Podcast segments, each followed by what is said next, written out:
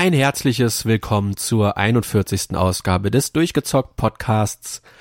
Heute fahren wir mal einen Gang runter. Heute haben wir kein Spiel, wo wir jetzt sagen können, das haben wir beide gezockt oder das hat einer von uns durchgezockt. Wobei das nicht so ganz stimmt, das werdet ihr gleich hören. Heute geht's ein bisschen äh, durch das, was wir aktuell zocken beziehungsweise durchgezockt haben äh, mit Gründen, weshalb vielleicht das ein oder andere Spiel jetzt noch keine Folge bekommt oder äh, überhaupt keine. Das werden wir gleich erklären. Aber wenn ich wir sage, meine ich natürlich nicht nur mich, sondern auch meinen gut, äh, gut durchgespielten Kollegen, den Thomas. Hallo Thomas. Ja, hallo Maurice und hallo liebe Hörer. Freut mich wie immer auch diese Woche äh, euch einen neuen Podcast mit dem Maurice zusammen zu kredenzen. Ja, du hast gerade schon so ein bisschen angeteasert. Wir haben äh, zuletzt diverse Dinge äh, gespielt, jeder für sich, äh, jeder auch mit dem Vorhaben gegebenenfalls das andere auch noch zu spielen oder äh, teilweise äh, hat der andere das auch jeweils schon gespielt, aber wir wollten euch da schon mal so ein bisschen Überblick geben über das, was momentan in den Weihnachtskörben drin liegen könnte, denn es ist ja wie immer vor Weihnachten, es rappelt an der Spielefront und ähm, äh, insbesondere wenn man Game Pass Besitzer ist, rappelt es vor allen Dingen auch äh, zu einem sehr charmanten Preis. Und da sind echt ein paar schöne Spiele zuletzt reingekommen. Und ähm, ja, äh, es werden auch noch viele Spiele reinkommen. Die X019 hat ganz frisch stattgefunden, das ist die Jahreshauptver Anstaltung von Microsoft, wo auch für die kommenden Monate viele Spiele angeteasert worden sind. Und eins davon habe ich aber jetzt schon äh, runtergeladen und durchgezockt. Und ähm, der Maurice hat es ebenfalls vor. Und die Rede ist von ähm, The Outer Worlds, einem Rollenspiel, was oft mit äh, Fallout New Vegas verglichen wird und mit Mass Effect und das auch zu Recht, weil es mit beiden Spielen Gemeinsamkeiten hat. Ähm, mich hat äh, insbesondere damals auf der E3, als es gezeigt wurde, der Artstyle sehr angesprochen, weil man hier ähnlich wie bei den Fallout-Spielen einen Artstyle hat, der wirklich markant und auffällig ist aber ohne dass der Artstyle jetzt zum Beispiel eben von dem Fallout einfach kopiert worden ist. Aber auch hier hat man sehr viel so Zeichentrickartige ähm, ja, Propagandaplakate und ähnliches in dem Spiel und ähm, der Stil erinnert mich sehr irgendwie äh, ja an so die Plakate aus den 20er Jahren des letzten Jahrhunderts. Ähm, also gut 100 Jahre her. Ähm, ich weiß nicht, woran hat dich so der Artstyle bisher erinnert? Hast du da ein Bild von Maurice oder? Ja, du hattest mich ja um die E3 rum auch ein bisschen heiß gemacht. Es, es erinnert schon so ein bisschen an so Space Fallout, würde ich sagen. Also mich erinnert das mehr so an 50er, 60er Jahre Ästhetik, aber halt mit diesem Weltraum angehauchten. Und äh, das hat's mir ein bisschen angetan. Ja, äh, also ist wirklich schön und ähm, dadurch, dass äh, auf den aktuellen Konsolen ja auch die Texturen nicht mehr vermatscht und runtergefahren werden müssen, hat man auch immer knackscharfe Artworks. Das macht äh, von der Seite ja schon Laune. Jetzt will ich den Podcast auch nicht vorwegnehmen und auch nicht ähm, so unheimlich viel erzählen, aber was ich schon mal sagen kann ist, und das heute ohne dass ich Gegenwind bekomme, dass mir das Spiel sehr viel äh, Spaß gemacht hat in einer relativ kompakten Zeit von grob 19 Stunden, die ich mit dem Spiel verbracht habe. Ähm, die äh, ja Zeit ist quasi wirklich wie im Weltallfluge vergangen und ähm, man hat äh, in der Spielzeit diverse Planeten, die man bereisen kann. Ähm, man hat äh, Raumstationen, die man ansteuern kann. Man hat andere große Raumschiffe, die man ansteuern kann. Also es gibt schon einiges an Settings, die auch sehr unterschiedlich sind zu besuchen. Ähm, es gibt viele Charaktere äh, im Spiel, die mal mehr oder weniger interessante Stories zu bieten haben und man kann das Spiel, das ist eigentlich auch sehr schön, auf diverse Arten spielen. Das heißt, wer mehr ähm, mit Dialogtricks sich durch das Spiel durcharbeiten will, hat häufig ähm, die Option, auch ähm, durch ähm, Dialoge und die freigeschalteten Skills, die man überreden, überzeugen oder ähm, äh, äh, andere, weiß ich nicht, so äh, erschrecken hat, äh, hat man die Möglichkeit, dementsprechend ähm, ja den Verlauf zu, äh, zu beeinflussen und dann sich durchs Spiel zu lawinern. Oder aber man ballert sich durch und es gibt auch ähm, die Möglichkeit, viel zu hacken, äh, um dann in Computerterminals Dinge zu beeinflussen. Also die Vielfalt ist da auf jeden Fall gegeben. Ich habe von allem so ein bisschen was gemacht. Ähm, und ich glaube, das wird den meisten Spielern so gehen, dass man da so bestimmte Favorisit Favoriten nachher herausarbeitet. Ähm, ja, also äh, also neben, sag ich mal, den den spielerischen Dingen, die sehr vielfältig sind und den vielen Settings äh, weiß das Spiel dann aber auch durch eine gute Technik eigentlich zu überzeugen. Also mir hat's da an der Stelle Spaß gemacht. Unreal Engine ist da das Grundgerüst. Ähm, Einige bemängeln die, die Ladezeiten, ja, die könnten was äh, kürzer sein, aber ja, Herrgott, ich sag mal, äh, wenn man zwischendurch mal, ich habe es gestoppt, 20 Sekunden warten muss äh, zwischen zwei verschiedenen Bereichen, die man betritt, dann ist das halt so. Man wechselt jetzt ja auch nicht permanent hin und her. Ja, ich denke, was es halt für mich so interessant gemacht hat, ist halt, wie du das mir um die E3 schon ein bisschen beschrieben hast. Äh, also erstmal ist es cool, dass man halt mehrere Planeten hat, dass das nicht wie bei einem Fall halt, Fallout halt auf ein festes Areal äh, beschränkt ist, sondern dass man da mehrere zur Auswahl hat. Und ich kann mir vorstellen, ich habe es jetzt noch nicht gesehen, weil ich das ja wie gesagt auch selbst spielen möchte noch, äh, dass dann die Planeten auch schöne Unterschiede haben in der Art und Weise, wie sie dargestellt sind dass man dann äh, schon darauf Bock hat, jeden einzelnen davon dann äh, zu erkunden. Und äh, dass die Areale auch nicht so groß sein sollen. Du hattest mir jetzt im Vorgespräch gesagt, so das größte Areal, da braucht man vielleicht fünf Minuten von einem bis zum anderen Ende. Und das ist für heutige Spiele ja echt überschaubar, was ich deutlich angenehmer finde als halt das x-te Open-World-Spiel, wobei, wenn ihr dann gleich meinen Titel hören werdet, äh, ich dem nicht immer abgeneigt bin. Ja, ja, alles, äh, sag ich mal, zu seiner Zeit, aber nee, das passt dir. Und ähm, die Überschaubarkeit der Handlungsplätze hat auch bei mir schnell das Gefühl des Vertrauten ähm, hervorgerufen, was ich immer mag, dass man sich dann auch wirklich mal auskennt. Etwas, was ich zum Beispiel bei einem Spiel wie äh, zuletzt Red Dead Redemption 2 also nur in Ansätzen hatte. Aber dass man da behauptet, man kennt die ganze Karte, ähm, das passiert so einfach da nicht. Und ähm, hier bei dem Spiel kann dir das durchaus passieren, dass du alles, das Gefühl hast, mal alles abgelaufen zu haben. Was ja dann auch schon mal schön ist, ja. Und was so die, die Grafikstyles auf den Planeten angeht, die könnten noch etwas unterschiedlicher sein. Also so ganz krass wie Wüstenplanet, Eisplanet und Wasserplanet gibt es da nicht, aber es ist schon trotzdem unterschiedlich genug und wenn man dann von Höhlensysteme in, ähm, ich sag mal, äh, ja, interessante Oberweltbereiche mit sehr außerirdisch aussehenden Pflanzen wechselt. Teilweise hat mich das Spiel ähm, an dieses ähm, ja, Open World Weltallspiel, dessen Name mir gerade nicht einfällt, was von der PlayStation äh, No Man's äh, Sky. No Man's Sky, genau, gemacht worden ist. Ähm, dieses relativ bunte, das hat das Spiel ebenfalls. Das sieht aber auch wirklich toll aus dann mit der Unreal Engine und auch so die Gesichter und ähm, Frisuren und alles. Also man, man merkt, man hat hier schon eine wirklich hochkarätige Engine, die sicherlich nicht bis zum letzten ausgereizt ist. Also äh, andere Spiele mit der Engine sehen natürlich äh, noch besser aus, aber man muss auch immer sich vor Augen halten, Obsidian, die äh, Macher von dem Spiel, haben das ganze Spiel alleine finanziert am Anfang und auch alleine äh, bewerkstelligt. Und das war ja dann eher so als Double-A-Titel auf den Markt gebracht und äh, Microsoft ist jetzt ja erst relativ spät äh, zur Party gekommen, als man Obsidian dann gekauft hat. Also alles gut und dass es jetzt im Pass drin ist, wie gesagt, da braucht man eh nicht lange überlegen, einfach runterladen, mal reingucken, dann sieht man ja, ob es einem gefällt. Ja, und das ist halt auch noch auf der PS4 rausgekommen für die, die halt keine ja, Xbox haben. Genau.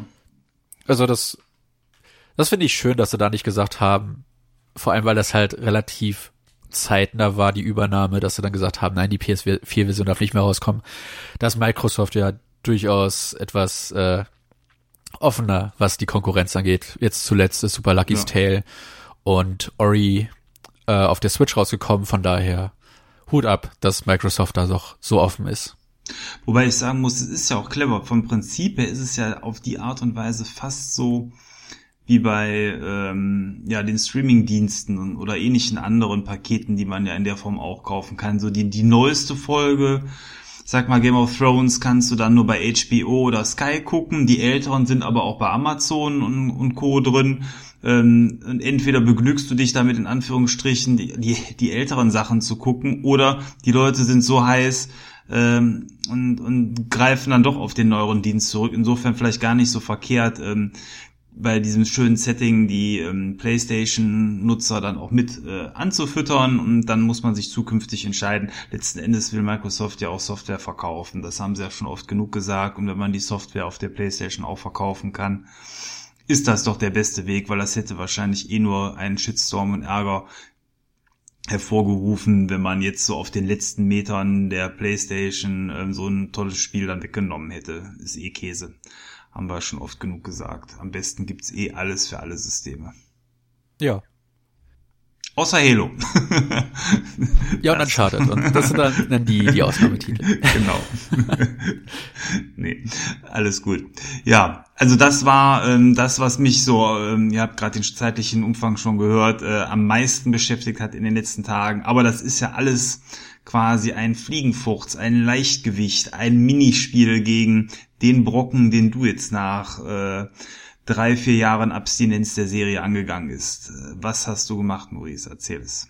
Ja, ich habe lange gewartet, bis es im Preis gefallen ist. Es hat nur noch 20 Euro gekostet. Ich habe mir Assassin's Creed Origins geholt. Nicht das aktuellste, weil mir das Ägypten-Setting deutlich mehr zugesagt hat. Und das ja auch der erste Vertreter der neuen Formel ist.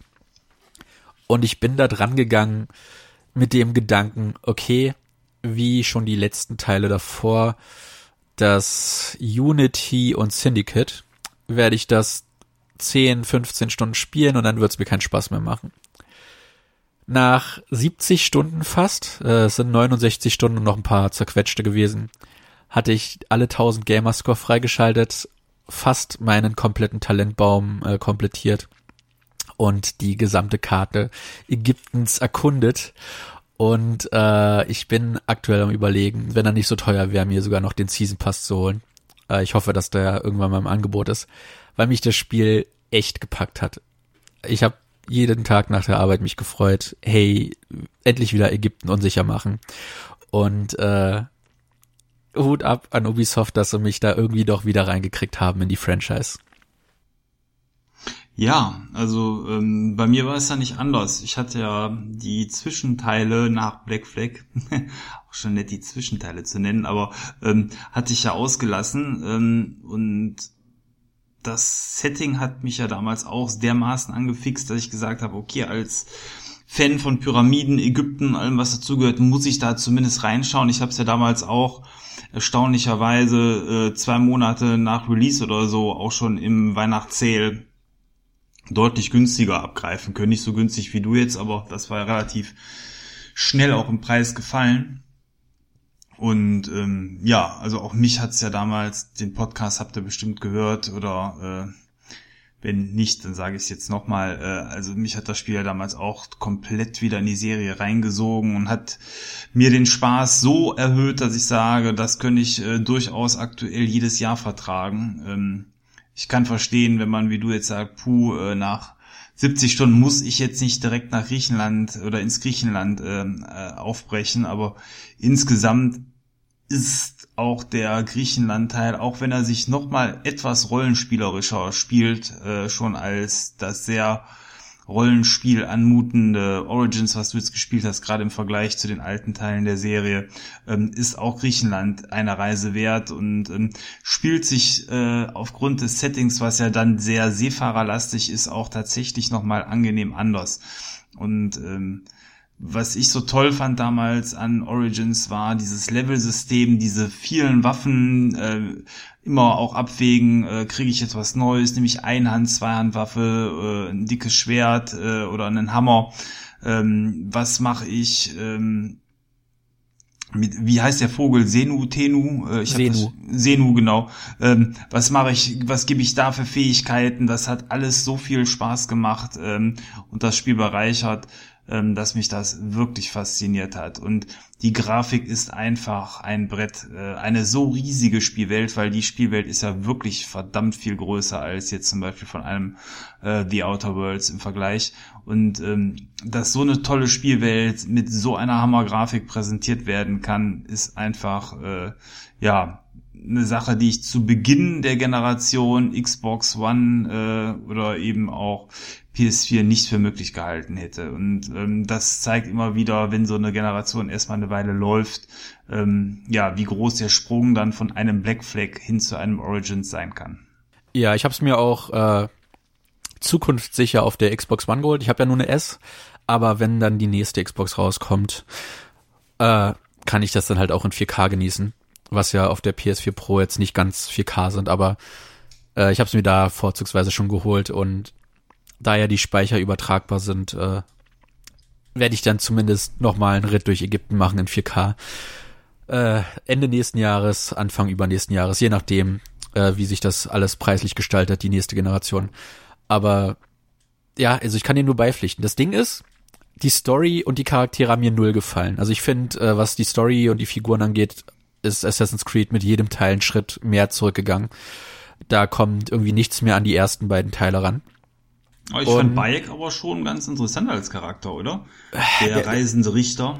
Äh. Ja, aber er, er, ich, ich fand, er fühlte sich nicht konsistent genug an. Aber wie gesagt, äh, es, es hat mich nicht genug abgeturnt, um halt diese Reise durch Ägypten äh, spannend von vorne bis hin zu gestalten. Denn äh, es, ist, es ist im Endeffekt äh, wieder die typische 0815 Rache-Story.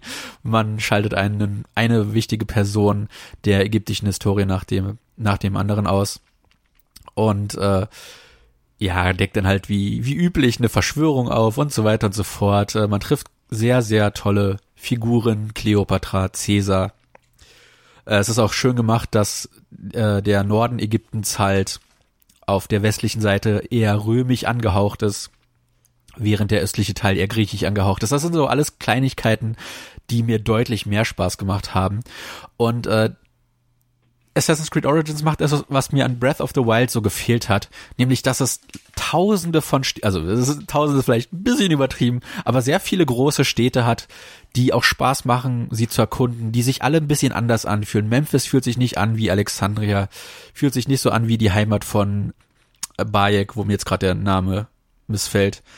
Äh, aber die ganzen Orte fühlen sich anders an und du hast halt zwischendurch auch kleinere Ortschaften und Dörfer äh, wo du dann sehen kannst, okay, die sind näher am Nil und entsprechend sind die dann halt auch eher äh, Dörfer, wo dann viel Farmland ist. Und äh, das, das Ganze zu erkunden, den Sinn dahinter zu verstehen, äh, das, was man aus dem Geschichtsunterricht noch im Kopf hat, äh, das spielt ja auch schon zu einer Zeit, wo die großen Pyramiden und äh, auch die Sphinx schon am Verfallen sind. Also das, das spielt nicht zu der Hochzeit äh, der Pyramiden, sondern schon halt danach, wie gesagt, so im Zeitraum von Cleopatra und Caesar. Und es ist toll, dass halt auch in dieser Zeitspanne schon äh, der Glanz von Ägypten irgendwo verfallen scheint und Cleopatra so versucht, das Letzte noch zu retten und man da mitten in dieser Intrige drinne ist. Äh, es ist einfach toll, halt dieses Ägypten in dieser Zeitspanne zu erkunden und ich hätte, ich glaube, eine andere Zeitspanne hätte dem nicht den demselben Wert gegeben, wie es das letzten Endes getan hat. Nee, das stimmt. Und ähm, klar, gerade im Vergleich mit einem Breath of the Wild wirkt die Spielwelt bei Origins wie eine echte Welt, wohingegen ein Breath of the Wild ähm, eher wie ein Vergnügungspark anmutet, wo es eben dann drei, vier Städte gibt, wo zehn Personen rumstehen. Äh, und hier hast du wirklich eben das Gefühl, durch so eine alte historische Stadt zu laufen. Zumindest so, wie man sich die vorstellt oder aus Hollywood-Filmen äh, man die kennt. Ne? Also das haben sie wirklich toll gemacht. Schade war, Cleopatra sah nicht aus wie bei Asterix. Das gab Minuspunkte bei mir. Das, genau das gleiche habe ich auch gedacht, wobei ich trotzdem ihren Look mag. Okay. Ja, ja. ich, ich, ich habe aber auch immer denken müssen, wenn ich sie gesehen habe, sie taucht gar nicht so oft im Spiel auf. Wieso sieht sie nicht so aus wie bei Asterix? wenn man damit groß geworden ist, ist Ja. es halt der Look, wie Cleopatra aussieht. aussehen muss, genau. Ja. ja, nee, also das äh, ist wirklich schön. Äh, ich würde ja, glaube ich, tatsächlich empfehlen, anstatt den Add-ons dann äh, eher den preisgünstigeren Griechenland-Teil irgendwann zu erwerben. Das Ding ist, der, aus irgendeinem Grund fällt der nicht so im Preis. Also das Problem ist bei dem DLC, der Season Pass kostet 40, aber im Season Pass ist ein Download-Inhalt nicht drin, der nochmal 10 kostet. Den haben wahrscheinlich Vorbesteller oder so bekommen und den kann man separat kaufen. Das heißt 50 Euro wären's. Und der Griechenland-Teil geht auch immer noch so für 40 Euro weg. Also Griechenland ist als Setting nicht so interessant, vor allem wenn man das schon in zig God of War Teilen äh, in gewisser Weise erlebt hat. Da wünsche ich mir halt, dass sie dann doch mal langsam umschwenken. Äh, ich hätte nichts dagegen, wenn sie endlich mal in den asiatischen Raum vordringen, wo das dann halt auch äh, wieder mit den Assassinen etwas besser passt. Weil das ist auch etwas, weshalb mir halt die Geschichte nicht so gefallen hat. Die Origin Story der Assassine ist halt, muss ich leider sagen, Witz schon irgendwie. Und äh, es ist mehr so ein Order 1886 Ding, wo die letzten fünf Minuten dann die Bruderschaft gegründet wird.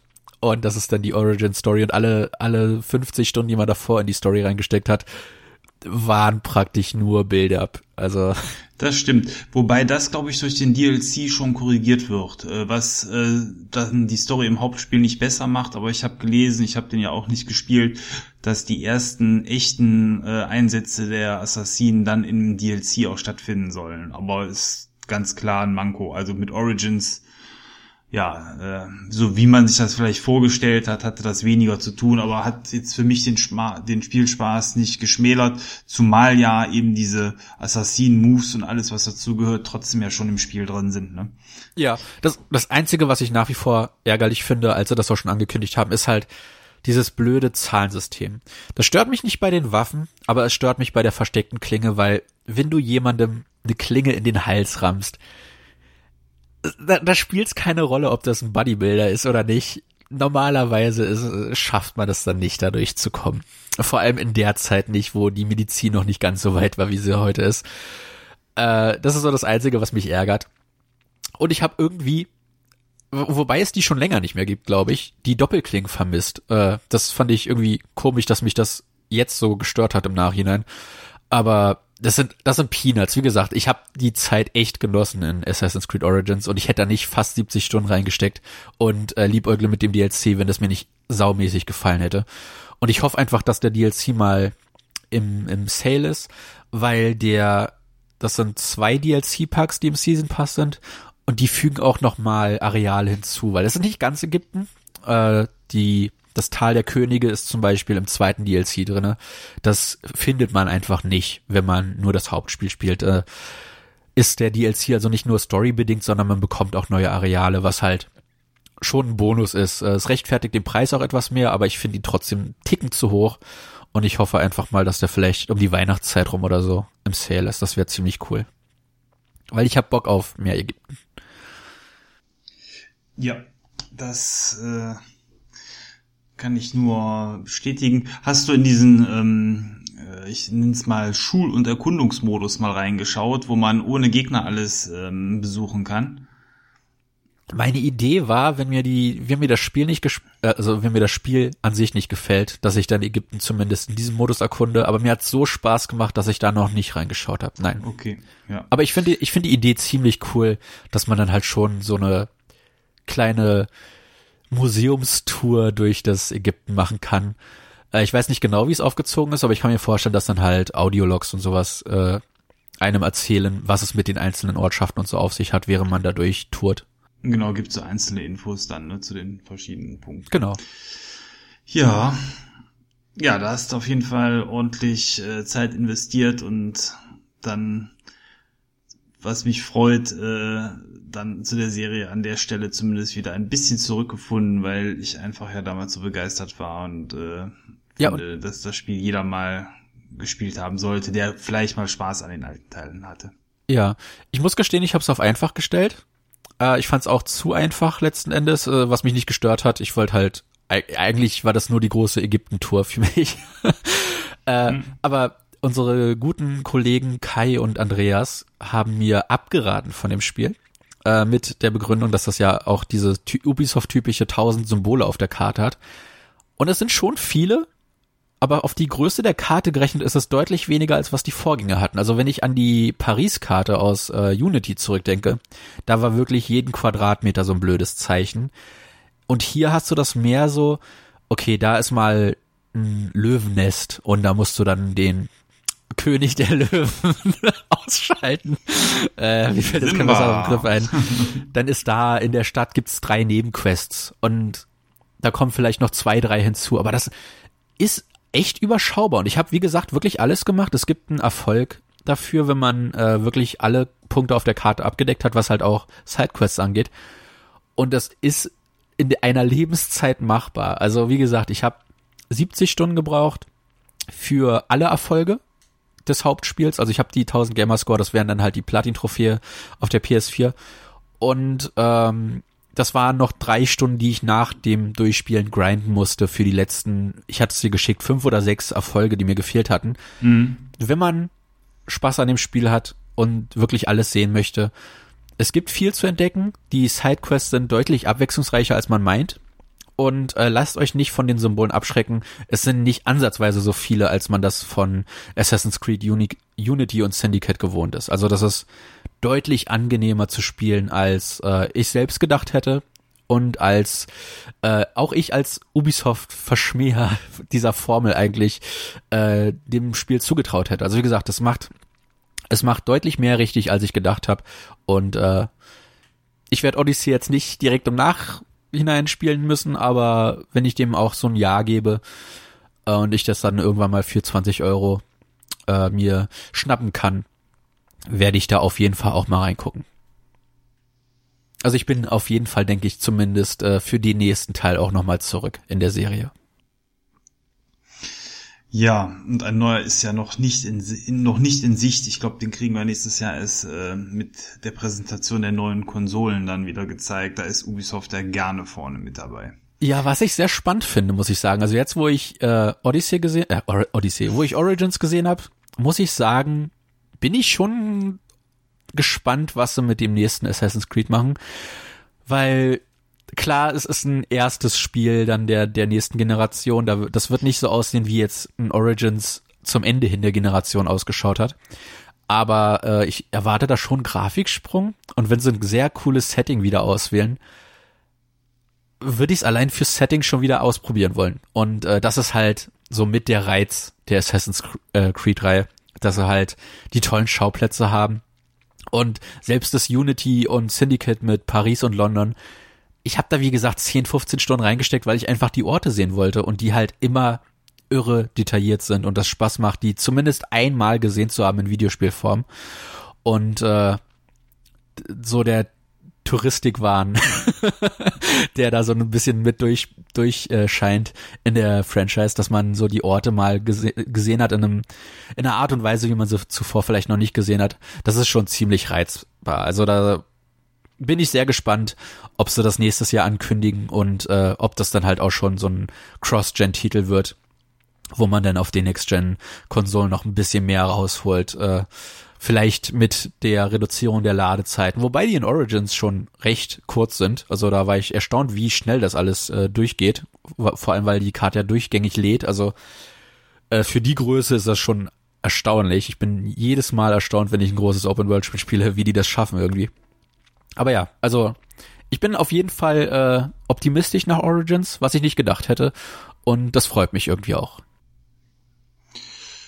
Ja, ähm, nachdem ich dann Outer Worlds abgeschlossen habe, was erst äh, Ende letzter Woche passiert ist, gab es dann aber nahtlos neues Futter bei mir. Und zwar, wir nehmen heute am Sonntag auf. Am Freitag ist das neue Star Wars Spiel von Electronic Arts herausgekommen und ähm, ja, was soll ich sagen? Ich habe es heruntergeladen und ähm, reingespielt, wobei bisher erst anderthalb Stunden auf dem Tacho sind.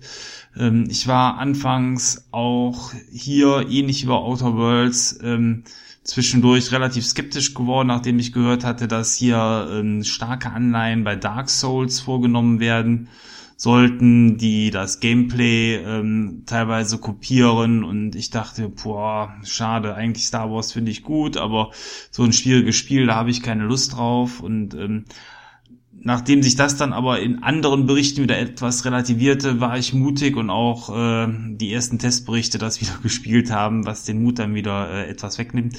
Ähm, ja, habe ich es dann äh, geholt und reingespielt ich kann sagen, ähm, es ist auf jeden Fall äh, ein Spiel, was äh, in den ersten Stunden für jeden Deppen spielbar ist, äh, weil ich es dann auch auf den Story-Modus erstmal vorsichtigerweise gestellt habe. Ähm, das, da spielt sich das Spiel quasi von alleine. Das äh, sollte man vielleicht sogar dann auf jeden Fall hochstellen. Ähm, und ja, es hat Anleihen an Dark Souls, was das Kampfsystem angeht, aber durch den nicht vorhandenen Schwierigkeitsgrad, wenn man sich den selber so einstellt, ist das kein Problem. Ähm, viel, viel spannender finde ich in dem Fall ähm, die Grafik des Spiels, äh, weil die absolut granatenstark ist. Äh, also so eine schöne Star Wars Welt wie in dem Spiel hat man bisher noch nicht gesehen. Viele erinnern sich vielleicht noch an die Trailer von dem ominösen Next-Gen ähm, Kopfgeldjäger-Spiel, was 1313. Äh, genau, was äh, mal zum Start der Konsolengeneration angekündigt worden ist und nie gekommen ist. Und wer sich an die Bilder noch erinnert, das äh, findet man hier in dem Spiel in der Qualität auf jeden Fall wieder. Und ähm, man hat echte tolle Schauspieler, die die Sequenzen machen. Das ist bisher witzig geschrieben, es ist gut geschrieben äh, in den ersten anderthalb Stunden, wo schon echt viel Story dann auch drin steckt. Ähm, und gerade äh, auf einer ähm, aktuellen Konsole, eben wie einer Xbox One X, wo ich jetzt drauf gespielt habe, bläst einem die Grafik da alles weg. Das ist wirklich toll. Ähm, die Musik, äh, die bekannten ähm, ja, Assets, weil Schauplätze sind schon neu. Man, man startet quasi auf so eine Art ähm, ja, Raumschiff-Friedhof-Planeten, wo riesige Star Destroyer von fleißigen Arbeitern in seine Einzelteile zerlegt werden, wie auf einem Schrottplatz eben, und dann die Einzelteile verkauft werden. Da startet man und man spielt ähm, einen jungen Mann, der äh, Jedi-Kräfte hat, aber da das Ganze zwischen dem dritten und dem vierten Teil der Original Star Wars Story spielt und die Jedis zu der Zeit gejagt und ausgerottet werden, hat er sich dahin zurückgezogen, um im Geheimen äh, sein, sein Leben dort zu führen, abseits von Jedi-Tempeln und Co. Aber wie es so ist, die Vergangenheit holt ihn ein und er muss sich dann scheinbar auf eine Heldenreise begeben. Aber ähm, ja, das ist so der, der Start der Geschichte dort. Und ähm, mich hat's bisher auf jeden Fall begeistert. Ich freue mich, so ein schönes Star Wars-Spiel mit so einer tollen Singleplayer-Story ähm, ja, von Electronic Arts hier zu bekommen und deswegen auch mein Appell, unterstützt das Ganze. EA hat viel Scholte dafür bekommen, dass man, ähm, ja, dass sie Singleplayer vernachlässigt haben, dass sie aus der Star Wars Lizenz nicht machen. Ähm, zumindest jetzt nach den ersten anderthalb Stunden ist das das Spiel, worauf die Spielerschaft gewartet hat und ähm, ja, das sollte sich in guten Verkäufen hoffentlich niederschlagen. Ansonsten gibt's demnächst nur noch Fortnite mit Star Wars Skins ja. Ich muss ja auch sagen, seit Disney die Star Wars Lizenz hat, hat mich Star Wars null gekümmert. Das Battlefront hatte mich interessiert, aber das haben sie ja letzten Endes ruiniert, den ersten Teil. Äh, mit wenig Modi, kein äh, Couch-Korb und so weiter und so fort. Das haben sie ja mit dem zweiten schon behoben, aber da gab es andere Probleme. Aber das ist jetzt so das erste Mal seit der Disney-Übernahme, dass mich Star Wars so wirklich interessiert.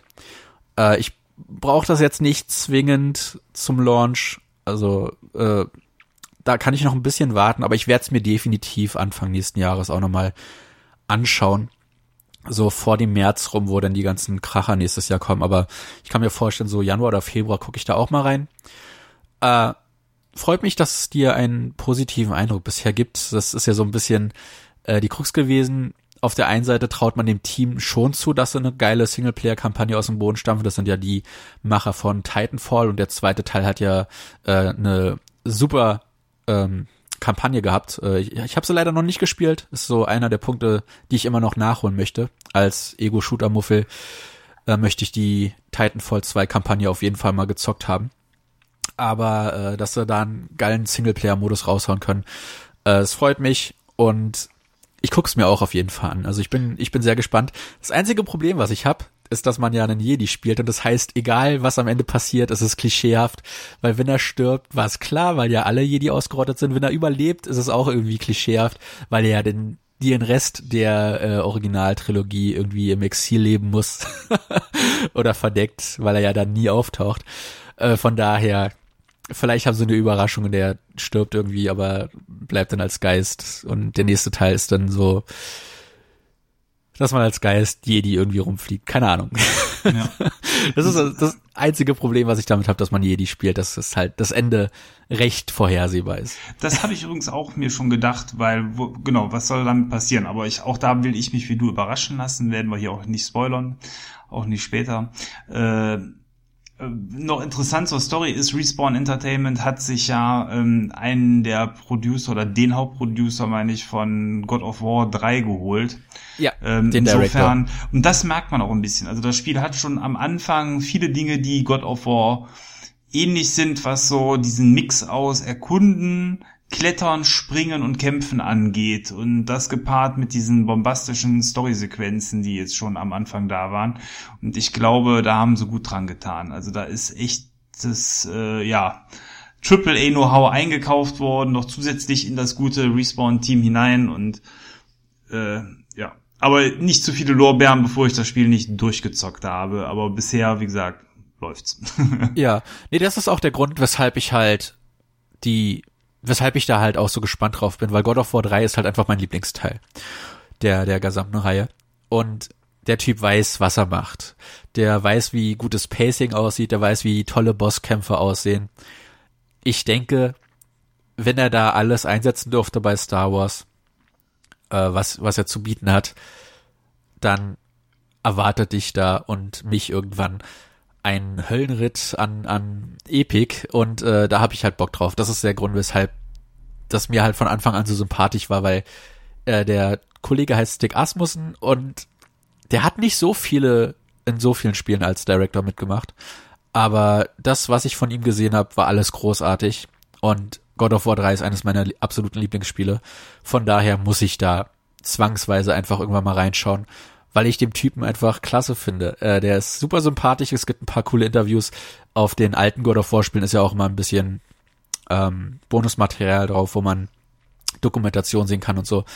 Äh, ich glaube, der Typ weiß, was er macht. Äh, von daher denke ich, dass dich äh, rein vom Spektakel her dich das neue Star Wars nicht enttäuschen wird und mich auch nicht, wenn ich da demnächst dann reinschaue. Ja, das wäre zu wünschen. Okay. Ja, ich habe am Freitag auch was geholt. Es war nicht Star Wars, habe ich ja schon gesagt.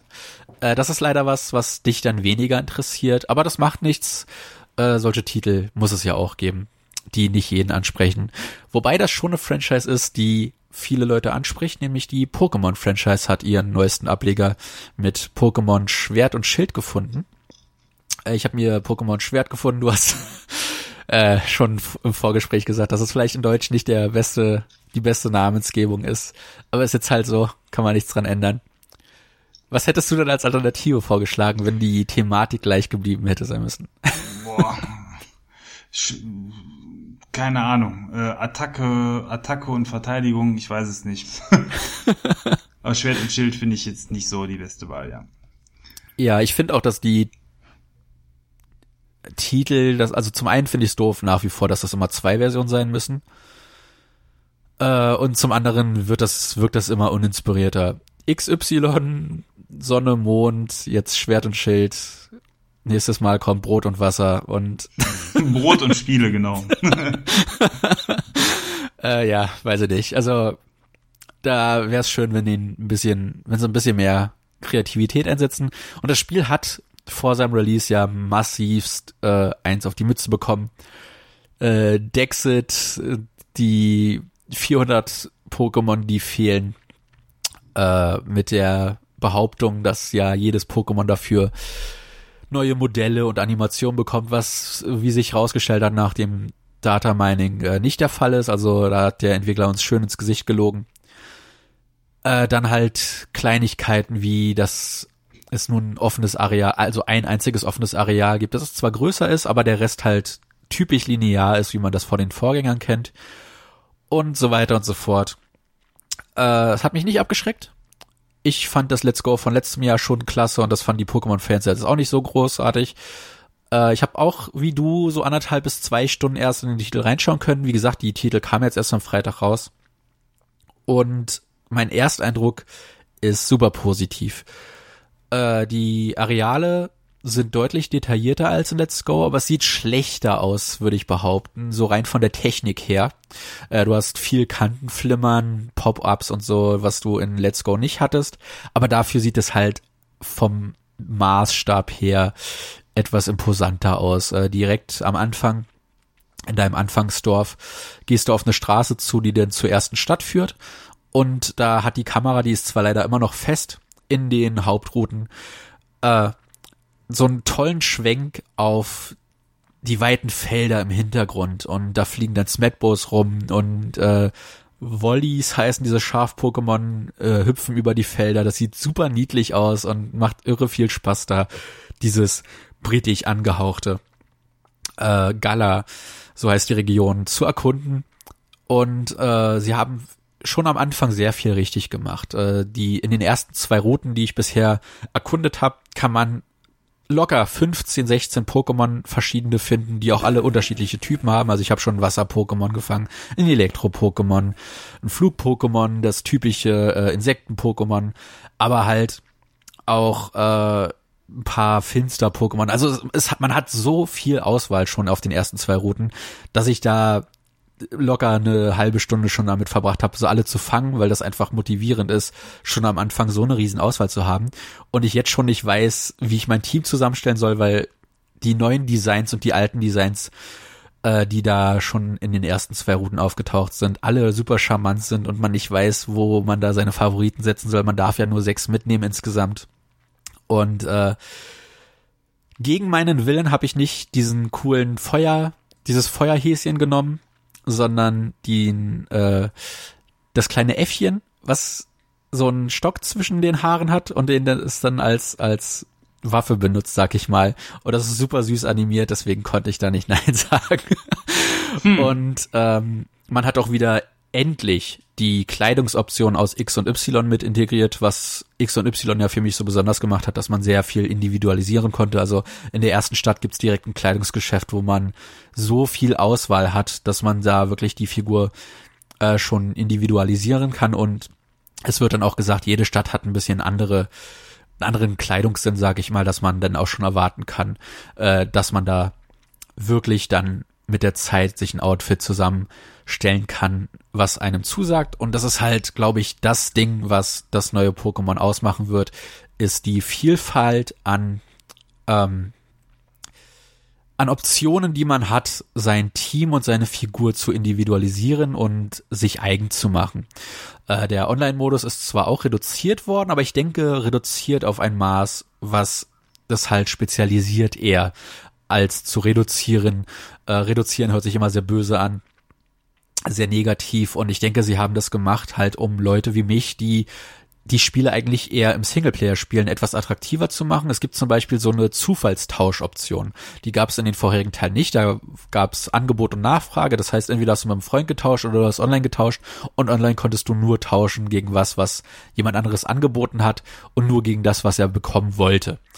Und hier kannst du es so machen, du tauschst ein Pokémon und dann sagst du, äh, das kommt in den Zufallsraum und da wird so ungefähr ausgewählt ein Pokémon, was in deinem selben Level ist.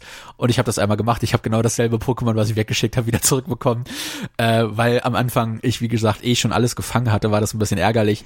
Aber ich denke, das ist so ein Ding, was ich, äh, was seine Vielfalt wirklich erst dann zeigen wird, wenn man weiter im Spiel ist, weil man, weil es ja auch wieder die ähm, versionsexklusiven Pokémon gibt und man, denke ich, über dieses, diesen Zufallstausch äh, so auch an ein paar exklusive Pokémon kommen kann, was sehr, sehr spannend ist. Äh, das ganze Interface ist deutlich aufgeräumter. Äh, wer Let's Go gespielt hat, das ist noch ein Ticken aufgeräumter als das. Und Let's Go war schon sehr übersichtlich, das hattest du ja auch gespielt. Ich glaube, da hattest du wenig Probleme, da dich in den Menüs zurechtzufinden, wo ja JRPGs immer so ein Mittelmaß laufen. Entweder sind sie zu komplex oder zu wenig komplex. Und Pokémon Schwert und Schild hat da so genau das Maß getroffen, was angenehm ist. Es, ist, es, es hat seine komplexen äh, Optionen, aber die musst du suchen, wenn du sie suchen möchtest. Aber die Oberfläche selbst ist frei genug von dem, dass du da als Newcomer locker reinkommst. Äh, es ist mit die kürzeste Kampagne, so wie ich das in den Reviews gelesen habe. Es ist sehr linear. Wer Sonne und Mond gespielt hat, es soll noch linearer sein als das und Sonne und Mond waren praktisch nur ein Schlauch. Also ich weiß nicht, wie man das noch mehr also wie man einen Schlauch noch linearer machen soll. Ich kann es mir nicht vorstellen, aber äh, so habe ich es gelesen. Ich habe das mhm. offene Areal noch nicht gesehen, das soll man aber schon relativ früh betreten können. Und äh, es gibt genug, auf das ich mich in dem Spiel freue, dass ich da noch durchkommen möchte. Also die ersten zwei Stunden haben mir sehr, sehr gut gefallen und ich bin schon gespannt auf den ersten Arena-Kampf, weil man ja in einem riesigen Stadion äh, gegen die Arena-Leiter kämpft. Von daher bin ich gespannt, wie das dann letzten Endes aussieht, wenn man dann in so einer riesen Arena angefeuert wird, äh, da Fans für sich gewinnt und dann die Arena platt macht. Bin ich sehr gespannt drauf. Spielt sich das Spiel gut mit diesem Pokéball? Der ist leider nicht kompatibel. Das Was? ist noch so ein Ding. Ja. Das finde ich aber extrem schade, um es ja. mal so auszudrücken. Es ist, es äh. ist, wie gesagt, also die haben zu Recht schon sehr viel einkassiert, negative äh, Kritik. Und das ist, äh, das sind so Dinge, die verstehe ich, aber die haben mich nicht davon abgehalten, die ersten zwei Stunden sehr zu genießen. Nee, das ist klar, aber äh, ist halt, finde ich, schade, wenn die da extra so einen Controller rausbringen, ähm, dann wird der bei dem Spiel nicht unterstützt. Dann war, war das ja, wenn man so will, ein One-Hit-Wonder, ne, für, für ein Spiel. Ich denke, dass es einen Let's Go Nachfolger geben wird mit der zweiten Generation und dass der Pokéball dann wieder kompatibel damit sein wird. Und der ist ja auch, aber das ist, ist jetzt weniger für dich interessant, Pokémon Go kompatibel, äh, was ich hin und wieder benutze. Nicht oft, aber gelegentlich. Also ich habe den Pokéball nach wie vor angeschlossen, weil ich, wie gesagt, manchmal meine Pokémon darauf transferiere. Aber äh, ich verstehe, dass das ärgerlich ist. Also ich, ich hätte es auch besser gefunden, wenn man den wieder benutzen könnte der liegt hier halt rum und ich würde ihn gerne für weitere Spiele benutzen, aber es geht halt nicht. Und äh, dass dann ausgerechnet die Firma, die ihn rausgebracht hat, halt mit äh, Pokémon da, da jetzt mit dem nicht direkten, aber halt mit dem Nachfolgespiel dann da nicht weiter drauf sitzt, ist schon ein bisschen ärgerlich. Also äh, ich, ich verstehe das, aber ich verstehe es auch irgendwie von ihrer Seite aus. Na gut. Ja, okay, das heißt, wir haben beide jetzt ein, ein, ein Spiel vor uns, was uns die nächste Zeit beschäftigen wird. Star Wars sagt man, äh, soll eher kurz sein, 12 bis 15 Stunden habe ich gehört. Ja, das äh, Pokémon soll auch nur 20, 25 Stunden gehen, also auch für ein Rollenspiel wieder relativ überschaubar. Gut, das heißt, da werden wir dann ja in relativ kurzer Zeit dann auch den Hörern äh, berichten können, in beiden Fällen, was wir da für eine Meinung von den Spielen haben wenn wir es dann durchgezockt haben. Das ist schön. Ja. Jetzt haben wir beide zwei Spiele ähm, besprochen, die wir äh, zuletzt gespielt haben. Was heißt besprochen? Zumindest mal so ein bisschen angerissen. Ähm, hast du noch, äh, noch überraschungsweise, ich weiß es nicht, weil wir uns vorher nicht ganz abgestimmt hatten, da noch irgendwas anderes, was du äh, vorstellen wolltest? Oder bist du soweit äh, mit deinen aktuellen Spieletiteln durch? Äh, an, an sich bin ich durch. Ich habe in Crackdown 3 nochmal reingeschaut. Wie gesagt, ich habe den Game Pass ja jetzt auch noch bis äh, Ende Dezember. Äh, eventuell werde ich den sogar verlängern, weil wie gesagt, du hast es ja schon erwähnt gehabt, auf der X019 äh, haben sie, oder ist es XO19 oder X019? Null. Okay. auf der X019. Nee, also sagen, sie sagen XO19, aber ich glaube, es heißt trotzdem 019. Okay. Äh, also also in, weil man im Deutschen ja nicht O, sondern Null sagt, ne? Ja. Aber, äh, ja. Äh, ja, weil, weil sie da ein paar coole Titel für nächstes Jahr angekündigt haben und für Ende des Jahres. Und oh, ja. gerade deine äh, Lieblingsserie wird ja. Ja gut, aber die habe ich ja auf der PlayStation schon. Ja, ja. aber ja, Yakuza kommt auf die auf die Xbox mit dem Game Pass. Sehr geil. Also Xbox-Fans haben keine Entschuldigung mehr, da nicht mal reinzuschauen zumindest. Und äh, freut mich sehr, dass die Franchise jetzt mehr und mehr Leuten zur Verfügung gestellt wird, weil das ist wirklich so eine Nischen-Franchise, die es verdient hat, größer zu sein, als sie eigentlich ist. Äh, bin ich gespannt, ob die Xbox-Fans da auch gut drauf anspringen. Und äh, ja, wie gesagt, ich habe ich hab nur reingeschaut in ein paar Titel. Äh, Crackdown 3 ist ja wirklich winzig. Also ich bin erstaunt, wie viel ich schon in den in der anderthalb Stunden oder so, die ich gespielt habe, von der Karte gesehen habe. Äh, geht recht fix. Äh, muss ich, weiß ich nicht, ob ich es durchspielen muss, aber hätte ich auch nichts dagegen, es durchzuspielen, weil das Rumspringen und so sich halt besser denn je anfühlt. Es macht Spaß, ne? Das ja. war das, was mich damals direkt so gehuckt hat. Irgendwie der Spielspaß bei dem Spiel, der ist sehr groß. Diese Möglichkeit, Unsinn zu machen in der Spielwelt, alles zu erklettern, zu erkunden, ähm, mit besseren Waffen alles wegballern, das macht Laune. Und auch da finde ich die Dosierung der Symbole auf der Karte genau richtig. Und das Coole ist halt, dass die Symbole auf die verschiedenen Bosse verteilt sind und du dann halt praktisch den Bossen entgegenarbeitest, wenn du siehst, okay, äh, der eine ist für die ganzen Chemiefabriken verantwortlich und äh, ich gehe jetzt einfach mal in jedes Gebiet und schalte da die Chemiefabrik aus, um den herauszufordern. Oder du kannst sagen, ich mache ein Gebiet nach dem anderen sauber und dann habe ich halt am Ende einen Boss-Rush. Und die Idee ist schon cool, dass man sich da den, den Fortschritt gestalten kann, wie man möchte. Der Nachteil ist hier allerdings für, für mich halt, dass es nicht so den richtigen Motivator gibt. Ich finde die Story belanglos. Der größte Witz ist ja, dass äh, äh, Terry Crews seine Figur direkt im Intro stirbt, obwohl er so passieren. groß äh, posiert wird als als Marketingfigur. Ähm, und es, es gibt nicht so die den richtigen Aufhänger für mich. Von daher weiß ich nicht, ob ich es durchspielen muss, aber solange ich, wie ich es spielen werde, denke ich, werde ich meinen Spaß damit haben. Und äh, ja, ansonsten habe ich noch ein paar Titel runtergeladen. Wie gesagt, auch Outer Worlds äh, ist schon auf der Platte. Da warte ich noch auf den richtigen Moment. In der nächsten oder übernächsten Woche werde ich damit auch auf jeden Fall äh, anfangen, um da endlich reinzugucken. Und nebenbei spiele ich halt Forza 4 immer wieder. Äh, auch wieder mit dem London, äh, mit dem England-Setting. Also ich komme um England derzeit nicht rum. Erst Urlaub in London, jetzt Pokémon auch in mit einem englisch angehauchten Setting und äh, nebenbei Forza 4. Dann kennst du ja mittlerweile auch verschiedene Jahreszeiten da, ne? Das ist ja das Schöne mit diesem wöchentlichen Wechsel. Ja, wobei am Anfang, glaube ich, durchgewechselt wird, so vom Storyverlauf her. Also ich habe jetzt jede Jahreszeit schon mal gesehen. Ja, genau. Der Anfang des Spiels kriegst du alles mal gezeigt, aber sobald ja. du dann eigentlich ins eigentliche Spiel gehst, ist es dann ja wöchentlich. Wo man dann auch merkt, gewisse Rennen macht man vielleicht besser bei bestimmten Witterungen. Ne? Ja, ja. Nee, ansonsten, ja. wie gesagt, äh, Game Pass finde ich auch sehr gelungen. Ich, ich habe nach wie vor im Hinterkopf, wie finanziert sich das auf Dauer, weil ich glaube nicht, dass das günstig war für Microsoft, äh, die ganzen Titel jetzt für die X019 einzukaufen. Vor allem was halt die japanischen Spiele angeht. Also ich denke schon, dass Microsoft da auch ein bisschen was rüber hat wachsen lassen. Wobei da hat Phil Spencer die Tage ein Interview zugegeben mit genau der Frage, jetzt kann man sagen, der hat gelogen, aber ähm, er hat zumindest gesagt, es rechnet sich heute schon für Microsoft und es wäre in deren Augen kein Verramschen von Spielen, sondern ein äh, Platzieren der Spiele mit einer möglichst großen zur Verfügungstellung. Und äh, er sagt, davon würden alle Spiele profitieren.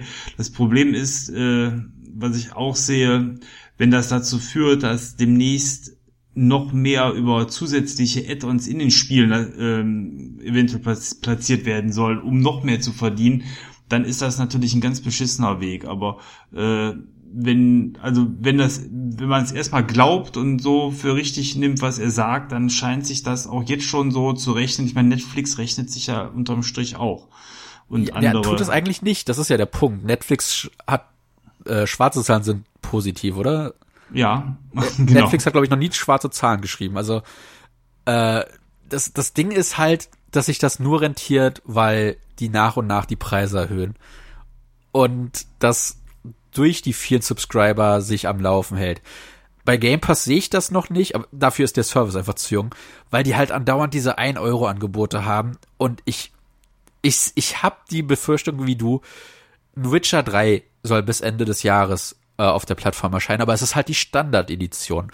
Und ich vermute, dass sich halt ein Großteil daraus entwickelt, dass die Leute sagen, okay, cool, ich will mehr Witcher 3, ich habe das über den Game Pass und die DLCs sind nicht so teuer, dann kaufe ich sie mir noch dazu, ist okay. Und ich habe ein bisschen die Befürchtung, dass dann die Microsoft eigenen Titel nächste Generation, so ein Gears, dann halt, das hast du ja schon bei Forza rein theoretisch gesehen, da hast du ja nicht die Ultimate Edition bekommen, wie du sie immer gekauft hast die Jahre mhm. zuvor, sondern nur die Standardversion und dann hättest du upgraden müssen.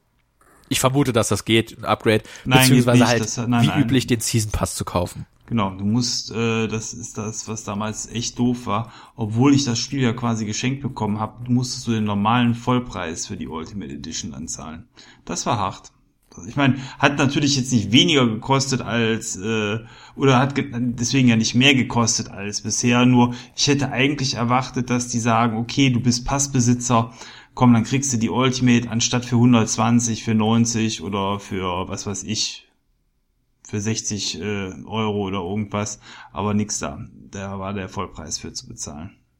Hm. Ja, und ich denke, dass, also ich habe ich habe ein bisschen die Angst, dass sie das ausnutzen werden, nächste Generation, aber ich, ich sehe es jetzt mal positiv, solange das noch, solange wir noch Titel wie Gears 5 bekommen haben, äh, solange ein Halo Infinite auch noch eine geile Kampagne bietet. Ich meine, ich bin ja nicht mal Halo-Fan, aber sie haben Reach angekündigt. Ich ja, glaube, damit Reach. ist jedes Halo überarbeitet auf der äh, Xbox One spielbar was ja halt auch schon ein geiler Service ist, einfach zu sagen, guck mal, ihr könnt die ganze Halo-Reihe überarbeitet spielen auf der One X und das Infinite kommt nächstes Jahr auch noch darauf, wenn ihr nicht direkt in das nächste System investieren wollt. Äh, ist schon, ist schon geil gemacht, aber ich, ich habe immer noch im Hinterkopf, irgendwie, irgendwie geht das für mich nicht auf. Und äh, da, die Angst kann ich noch nicht so ganz abschalten. Ja, äh, irgendwie muss es sich finanzieren. Ähm, momentan scheint es ja zu laufen und die Party ist auch erstmal auf absehbare Zeit nicht vorbei, weil die Titel, die ja angekündigt worden sind für nächstes Jahr, sind jetzt ja auch keine, ich würde es jetzt mal verarsche Titel nennen, wo dementsprechend eben durch die Hintertür abkassiert werden soll. Da ist ja so bisher auch nichts bekannt. Insofern, ja, einfach mal schauen, wie sich das Ganze entwickelt, aber im Moment wirklich guter Deal sagen wir fast jede Folge, weil wir zuletzt da viel draus gespielt haben. Im Moment gerade mit den ganzen Deals sollte man mal reinschauen. Und wer Final Fantasy Fan ist, da kommt ja nächstes Jahr ein ganzes Brett von mehr oder minder allen Final Fantasy Titeln ab ab sieben oder so, die dann für die, ja, die Xbox haben da reinkommen. Alle auf der Switch und der PS4 schon rausgebracht. Äh, ein paar sind davon, glaube ich, auch auf der Xbox erschienen, aber halt nicht alle und die kommen jetzt nach und nach auf, äh, auf den Game Pass. Äh, von sieben, wie du gesagt hast. Also man bekommt sieben, acht, neun, zehn, zehn, zwei, zwölf. Und das 14, das MMO, soll auch kommen. Äh, und ich glaube sogar die drei Teile vom 13er. Das klingt super bescheuert, aber es sind 13, äh, es sind drei Teile, die Teil 13 äh, abbilden. Äh, also man bekommt auf jeden Fall einen Großteil der modernen Final Fantasies äh, dann nochmal auf den Game Pass. Da wird es dann auch eher eine Kunst sein, die in der Zeit durchzuspielen, bis die die wieder rausnehmen. Ne? Das ist ja, ja das, das ist das auch ein bisschen ärgerliche, dass sie halt die Titel rausnehmen. Äh, ich habe jetzt den Game Pass zwei oder drei Wochen bisher und da kam schon einmal die Ankündigung, diese Titel sind nur noch so und so lange verfügbar, äh, spiel sie so lange du kannst. Waren jetzt nicht die interessantesten Titel, aber ich, man muss definitiv ein bisschen das mit Vorsicht genießen, dass halt äh, sein Lieblingsspiel vielleicht nicht auf Dauer da drinnen sein wird, außer es ist ein Microsoft-eigener Titel. Genau, äh, die bleiben. Genau. Und du kannst die Spiele, die dann drin sind, theoretisch aber auch dann wirklich vergünstigt kaufen, wie man es so aus den Sales kennt. Aber andererseits, jeder Titel war bisher ähm, auch über mehrere Monate drin. Das heißt, wer wirkliches Interesse hat und jetzt nicht äh, und den Abo-Dienst auch schon hat, also das heißt jetzt nicht äh, gerade erst eingestiegen ist und ähm, sagt, äh, okay, da ist das Spiel drin, das will ich jetzt spielen, und dann stellt man fest, das ist dann nach einem Monat weg. Das kann natürlich passieren, aber wenn man schon eine Zeit dabei ist, man hat eigentlich schon die Zeit, dementsprechend dann auch ein Spiel, was einem wirklich wichtig ist, zu spielen. Also da gibt's jetzt gefühlt keinen immensen Zeitdruck. Ähm, man kann natürlich nicht alles spielen, was da drin ist. Das ist einfach dann zeitlich für die meisten wahrscheinlich zu aufwendig. Ja. ja. Aber man macht ja auch nicht. Nee. Man muss nicht alles gespielt haben. So ist es, aber man kann in alles reinschauen. Das finde ich schon toll. ja. Ja. Da ist das einzige Problem, was ich nach wie vor finde, da müssen die nächsten, da muss die nächste Generation echt aufholen. 500 Gigabyte äh, im Standardmodell, beziehungsweise ich glaube auf der X ist es ein Terabyte, ist einfach zu wenig. Also ich habe ich hab zehn Spiele installiert, ein paar von Disk halt, äh, ein paar Xbox 360 Titel. Also viele davon sind relativ klein, aber wenn du große aktuelle Titel runterlädst, die sind ja halt schon mal 50 Gigabyte groß und dann kriegst du nur drei, vier da drauf. Und äh, wenn du halt wirklich nur durchgucken möchtest, ist das schon ein bisschen ärgerlich. das stimmt. Wobei andererseits Festplatten jetzt ja mittlerweile auch schon einigermaßen günstig sind. Also ich habe jetzt insgesamt vier Terabyte an meiner Xbox. Äh, da kann man so ein bisschen was drauf äh, speichern, dann, dann passt das schon. Und die sind auch mittlerweile wenn es auch für einen das Hauptsystem ist, also ich habe zum Beispiel genau umgekehrt als du, für mir ist ja die Playstation das äh, Nebensystem, da habe ich jetzt auch nur den Speicher drin, der da drin ist, aber für fürs Hauptsystem, wenn man da nochmal irgendwie 80 Euro irgendwann im Sale für eine große Festplatte bezahlt und anschließt, ich glaube, das ist gut investiertes Geld, gerade in der heutigen Zeit, wo ja immer mehr auf den Download dann auch gesetzt wird. Ne? Ja, ja, bei mir ist es halt andersrum. Also auf der PS4 habe ich zwei Terabyte und auf der Xbox muss ich irgendwie mit den 500 klarkommen. Also ja. 500 Gigabyte, nicht Terabyte. Ja, genau. Kenne ich von der Playstation. Das ist ja bei mir so, dann hat man meistens so zwei, drei Spiele drauf und dann fliegt immer alles wieder runter, was eben dementsprechend gerade nicht gespielt wird. Genau. Okay. Ähm, ich würde sagen, ein Outro schenken wir uns heute, weil gefühlt der Podcast heute schon sehr outromäßig insgesamt war, oder? Ja. Ja. Dann äh, bin ich soweit auch eigentlich durch mit den Dingen, die ich heute besprechen wollte. Hast du noch irgendwas? Äh, nein, nein. Ich denke, das, was ich, was wir im Outro erwähnt hätten, wäre halt das Star Wars und ähm, das Pokémon in erster Linie. Äh, klar ist bei uns beiden auch noch außerweltlich ein bisschen was passiert, aber das sind, das sind, glaube ich, so die Titel, die ihr als nächstes erwarten könnt. Äh, plus Outer Worlds, wie gesagt, da will ich auch noch reinschauen. Und äh, es ist ja schon fast Weihnachten, also ich weiß gar nicht, ob wir wieder eine Top-Liste machen wollen im Outro dann. Äh, ich wüsste gar nicht, ob ich auf fünf Titel komme. muss ich, muss ich jetzt schon mal vorwarnen. Äh, oder Doch, ob wir ich glaub, uns das, sparen dieses Jahr. Gemacht. No, nee, nee, nee, nee. So, so kommst du ja dann nicht davon. Verdammt. Dann machen wir eher noch eine Top 3, wenn du sagst, das ist fünf. Auf drei Titel komme ich, ja. Wollte ich gerade sagen. Aber ich glaube, da war dieses Jahr doch ein bisschen was dabei. Äh, mal große, mal kleine Titel. Das machen wir. Ähm, okay, ja, genau. Also Weihnachten naht mit großen Schritten. Äh, das Jahresende ist schon in Sicht. Insofern, äh, ja, denkt dran, äh, rechtzeitig Geschenke für eure Lieben zu besorgen. Die Zeit wird knapp. Der Counter läuft. Genau. Okay, ja, vielen Dank fürs Zuhören, sage ich dann an der Stelle. Ähm, wir hören uns dann in zwei Wochen wieder. Spielt ein bisschen bis dahin und äh, ja, alles Gute und bis dann. Ciao, euer Thomas. Ich verabschiede mich auch. Macht's gut. Bis zum nächsten Mal. Euer Maurice.